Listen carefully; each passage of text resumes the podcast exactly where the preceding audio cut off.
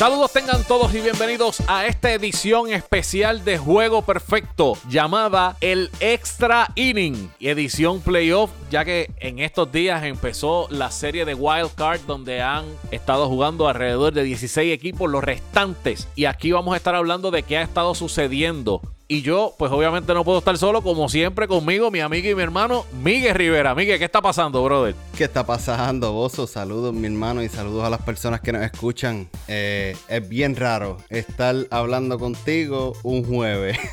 Eso es así, pero teníamos que hacerlo. ¿Por qué? Porque teníamos que hablar de lo que está sucediendo en la postemporada, porque es que han pasado cosas tan interesantes. Mira, arrancando rapidito, vamos a hablar primero de la serie que todo el mundo sabía que este esta tendencia iba a darse y es la serie del equipo de Tampa Bay y el equipo de los Blue Jays de Toronto. Tampa Bay literalmente prendió y apagó. Arrancó con una victoria 3 a 1 el pasado martes y en el día de ayer se ganaron al equipo de Toronto con marcador de 8 carreras por 2. Miguel, se esperaba que esto sucediera con el equipo de Toronto y el equipo de, Tampa Bay. Mira, se esperaba que sucediera y de verdad que se vio como el equipo de Tampa Bay le dio down a la ofensiva de Toronto a cierto punto. En el segundo juego, pues vimos eh, el resultado de cuando tú y yo hablamos de esos zurdos Lamentablemente Ryu, otro zurdo, terminó perdiendo en contra del equipo de Tampa. Es lamentable para el equipo de los Blue Jays, pero por lo menos, por lo menos tienen buenos prospectos. Es un equipo que puede ser contendor en un futuro. Ahora mismo le faltan muchos brazos en ese eh, staff de picheo.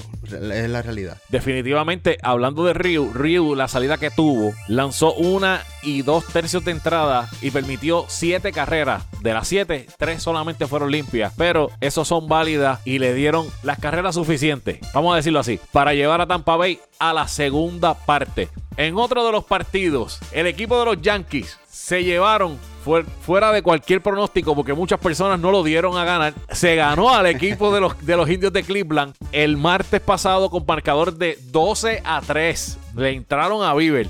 Y en la noche del miércoles, 10 a 9, en un partido que fue completo, yo diría que fue completamente loco. Y si no me, me equivoco, tiene récord de un partido de playoff que más se ha tardado en un juego de 9 entradas. Miguel, los Yankees anotan 23 carreras en dos juegos contra un picheo que a nuestro entender era, es de los mejores en la liga. ¿Qué nos lleva a pensar sobre eso? Mm, yo veía, ¿verdad?, que Bieber iba a poder dar esa milla extra. A Bieber, Bieber en realidad no falló muchos picheos.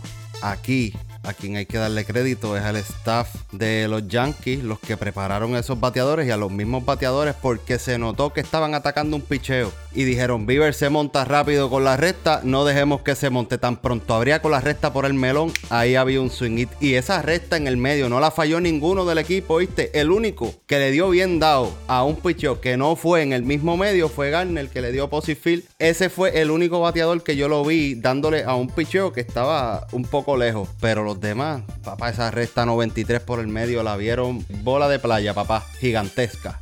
Ellos definitivamente hicieron los ajustes pertinentes para trabajar contra Bieber. Lo, supieron aprovechar desde que arrancó el partido. Rápido Lemegio dio línea y luego George dio cuadrangular. De ahí en adelante, ese partido fue otra historia. ¿Por qué? Porque Gareth Cole le ponchó 13 en 7 entradas completas. Y Miguel, Gareth Cole, desde que está en esta combinación con el receptor Higashoboka. Ha sido un binomio que le ha resultado excelentemente a Cole cada vez que está en la loma, a diferencia que cuando estaba con Gary Sánchez detrás del home. Mira, muchas veces al principio tú y yo testeábamos acá personalmente, otra vez Gary Sánchez le falló el picheo a, a, Cole después de eso venían los palos. Eh, y así es, el pitcher o el árbitro le falla un picheo o el catcher es el que no está haciendo que ese picheo se vea lindo. Después viene el palo y al principio de temporada estuvo prácticamente último en honrones permitidos. Ahora sí, como te dije la vez pasada, estos parques grandes lo van a ayudar a él un montón. Definitivamente. Vamos a ver una serie de Yankees y Tampa Bay en el oeste de los Estados Unidos que va a estar arrancando el próximo lunes. El próximo episodio de Juego Perfecto vamos a estar hablando en detalle sobre esa serie. En otra de las series de Wild Card, el equipo de los Astros. esa nadie la, la veía venir. Los Astros se ganaron a los Twins, los barrieron con marcador 4 a 1 y luego el miércoles se, ganaron, se lo ganaron tres carreras por una. Miguel, hay, una hay algo muy interesante sobre esta serie. No es que el equipo de los Astros haya ganado los dos juegos. A mí esto lo, lo, veníamos diciendo en el episodio pasado. Dije que era peligroso levantar a este monstruo dormido, pero el equipo de los Twins no batió. No, no batió. Y te voy a decir algo: siete hits combinados en el equipo completo en dos partidos en dos partidos, Bozo. ¿Qué te quiere decir eso? Que el picheo de los Astros hizo el trabajo también porque el equipo de los Twins no es un chicle fácil de masticar, es la realidad. Y oye, cuando yo vi que sacaron a Rosario después del picheo malísimo que le cantaron, porque el picheo estaba malo, yo no le voy a decir que no, pero ya yo sabía que los Twins estaban hundidos, mano, porque ya la frustración estaba ahí. No le dieron al picheo, pero el bateo oportuno de Carlos Correa llegó y eso, Bozo, eso es bien importante, eso es algo que no aparecía en ese equipo desde principio de temporada, que se le había caído el bata a Correa. También dijo unas expresiones que vamos a estar hablando en detalles el próximo martes sobre ella. Eh, anyway, en otra de las series se acaba de acabar. Ahora mismo lo estamos viendo. Acaban de darle jaque mate al equipo de los White Sox, que al igual que el equipo de los Twins, eran equipos que se daban a pasar a la próxima serie. Estos ganaron el primer partido cuatro carreras por una, pero luego de eso perdieron 5 a 3 el miércoles y hoy que estamos grabando esto acaban de perder 6 carreras por 4, Miguel. Este es otro offset sin duda alguna. Mano, hoy el equipo de los Atléticos salió a jugar un juego de eliminación. Ese equipo salió a coger picheo. Ese equipo salió a ser paciente en el home y sabiendo que ellos no ganan a cuadrangulares y menos en un estadio como el Coliseo, que ellos son hunting ahí. Ellos dijeron: aquí hay que salir a esperar esta gente donde la queja en picheo. Tan pronto saquemos ese iniciador de la loma, los vamos a meter en problemas. Bozo, efectivamente, dos bases por bolas con tres hombres en base eh, eh, en cierto punto del juego. O sea, tú no puedes. Tú, tú puedes tener la ofensiva más grande porque ellos fueron la ofensiva más grande. Nadie dio más honrones que ellos este año. Inclusive hoy Luis Robert dio el cuadrangular más largo en el Statcast era en el parque, en el Coliseum Stadium, que fue de 487 pies. Pero ¿sabes qué?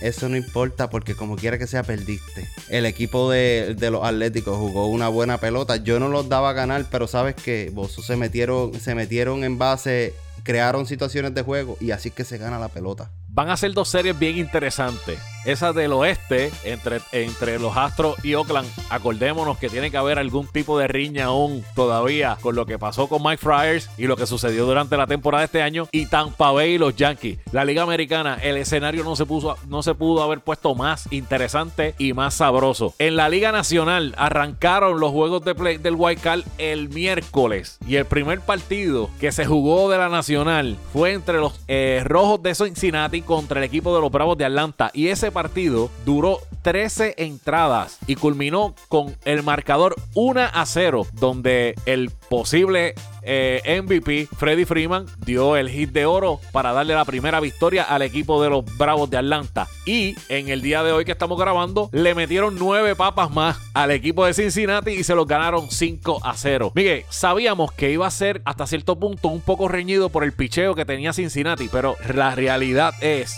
que yo entendía que ellos en algún momento iban por lo menos a hacer una carrera y ni tan siquiera eso y pudieron hacer. Mira, el plan de lanzadores del equipo de los Bravos fue perfecto. Eso sí, vamos a añadirle a la ejecución de los iniciadores. El equipo sabemos que laquea mucho de, relevo, ¿sabes? Eh, tiene más o menos, podría decir, el mismo problema que tienen los White Sox, que tienen demasiados jovencitos en ese bullpen que les puede traer problemas y le tiemblan las piernas. Pero tuviste a Fritz que te tiró un juegazo ayer y hoy tuviste a Anderson que tiró otro, porque es que tiraron flores, ¿sabes? Nueve ponches tiró Anderson hoy. Entonces, tuvimos a Melanson que viene en la última entrada y te está haciendo el trabajo, que es un veterano en la loma. y si, yo te voy a decir algo, y hay algo que muchas personas probablemente dicen diálogo, pero mira, mira eso, este, mira esos promedios de esos tipos en esta serie. Mira, Bauer les tira un juegazo. El primer juego de Bauer, wow. O sea, eso fue un masterpiece de Bauer. Pero aquí lo importante de esto es el cuadrangular que dio Zuna, que quiere decir que está viendo la bola como mismo la ha estado viendo. Y número dos, Freddy Freeman le está dando a la pelota, solamente lleva un ponche en los dos partidos. esas son cosas que tienes que ver, porque Acuña hoy se fue de 5-3 también. El equipo puede despertar, no todo el mundo tiene el picheo que tiene Cincinnati. Y yo estoy con los Bravos, los Bravos se pueden llevar a cualquier equipo por delante.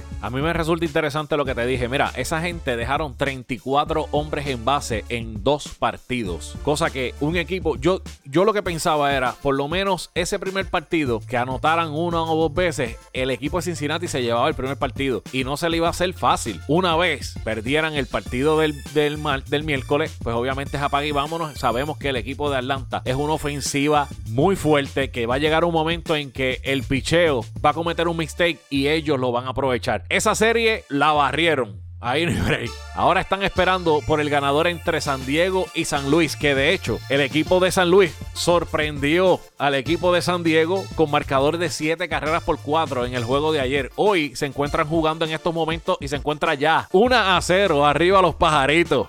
Y eso fue el Yadi, papá. Yadi sigue encendido. En el, en el juego pasado batió de 5-3. Te voy a decir algo y te lo mencioné en el podcast. Yadiel está quinto bate en el equipo. Si Yadiel batea, no nos gana nadie, ¿viste? Porque ese es, en realidad, es roto de nosotros en el line-up. Si Yadiel viene a producir, le da picheo a Dijon, le da picheo este, a Carlson, que está cuarto bate, y obviamente Goldschmidt sigue haciendo lo que ha estado haciendo, y Tommy Edman. Eh, Yadiel Molina es una pieza bien clave, no detrás del home solamente, sino también en ese line-up. En otra de las series, el equipo de Miami se llevó el primer partido entre Miami y los Chicago Cubs con marcador de 5 a 1. En ese juego, Hendrix estaba tirando un juegazo, caballo. Y no fue hasta la séptima entrada que el equipo de Miami siguió batallando, batallando, batallando. Y le hicieron cinco carreras en esa entrada para ponerlo en caja de seguridad. Hay una nota muy interesante sobre este equipo, Miguel. Y es que el equipo de Miami,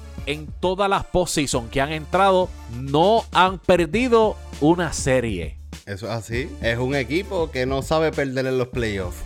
Vamos a ver este año, porque pueden tocarse este año, ¿verdad? Con, con equipos bien fuertes que le pueden dar el macho, pero es un equipo que lamentablemente, ¿verdad? Eh, tiene demasiado jugador joven y va a llegar el momento que la veteranía aquí, que yo entiendo que entre los Bravos o los Dodgers se deberían ganar los Marlins. Y digo los dos equipos porque nadie sabe en realidad si los Marlins vayan a terminar colándose este, en algún punto. Pero te voy a decir algo: es un equipo que se mete en base, como habíamos dicho, y eso lamentablemente eh, pues le da trabajo hasta la mejor, una de las mejores defensas, como son los Cops. Y los Cops, papá, pues tienen que batear, porque es que tú no vas a ganar juegos si no bateas. Entonces tienes un equipo que del primero al último están teniendo problemas viendo la pelota, ¿sabes? No es fácil tampoco. Cuatro, cuatro hits nada más pudieron dar en el primer partido. Hoy suspendieron por inclemencias del tiempo. Se espera que jueguen el día de mañana y el sábado. Y vamos a notar 14 hombres dejaron en base, papá, en ese partido. que, En otro de los partidos, el equipo de los Dodgers se ganó al equipo de los Brewers cuatro carreras por dos. Y esperábamos que fueran marcadores más abiertos, Miguel. Pero este marcador se ve que, que fue un partido cerrado y pudo haber cerrado más, cerrado más aún porque el equipo de los Dodgers anotó en la primera entrada dos carreras, en la segunda una y en la séptima solamente una carrera. Y en esa primera entrada anotaron esas dos carreras por dos bases por bola. Si no, el cuento hubiera sido otro.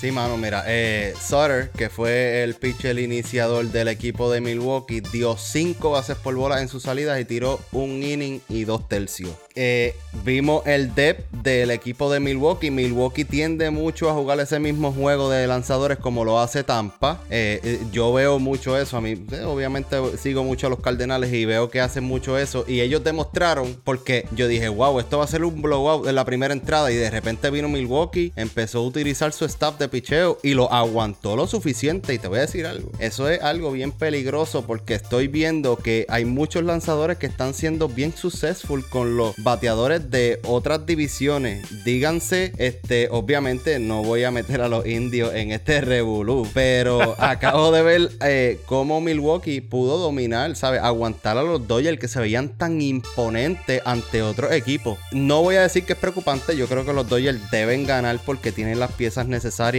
en cualquier área, ¿verdad? De, del, entre line-up y picheo. Pero Milwaukee les puede dar el sustito en un juego y los puede poner en un juego de eliminación que a los Dodgers no les conviene llegar ahí. Hoy se enfrentan a eso de las 10 de la noche. Clayton Kershaw estará en la loma por el equipo de los Dodgers y Woodruff estará por el equipo de Milwaukee. Hay que ver este juego porque es importante ver cómo Kershaw va a tener esa salida. El equipo de los Dodgers necesita que Kershaw tenga salidas buenas en postseason. Eso es lo que los va a llevar a poder tener una buena serie reñida y poder entrar a la serie mundial y ganarse el equipo de Atlanta. Si no tienen a Clayton Kershaw saludable y que, que esté como ellos quieren que esté, yo dudo mucho que se puedan, que puedan pasar de una serie con el equipo de Atlanta. Y ahora mismo estamos hablando de un Kershaw que la última salida que tuvo fue una de cuatro innings en contra de los Angels. Eh, vamos a ver, ¿verdad? Si tiene un turn up. Sabemos que la veteranía de él está a otro nivel, pero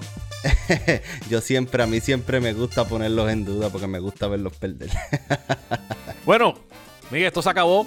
Se acabó el extra Sí, Bozo, se acabó esto. Eh, las personas que nos están escuchando, denle share a esos posts de nosotros. Y eh, recuerden, los que no nos siguen en las redes sociales, estamos en Facebook, Juego Perfecto PR, y en Instagram, Juego Perfecto underscore. También tenemos nuestro website, juegoperfectopr.com, y ahí están todos los episodios del podcast hasta el día de hoy. Así que, familia, hasta una próxima ocasión de este podcast, Juego Perfecto.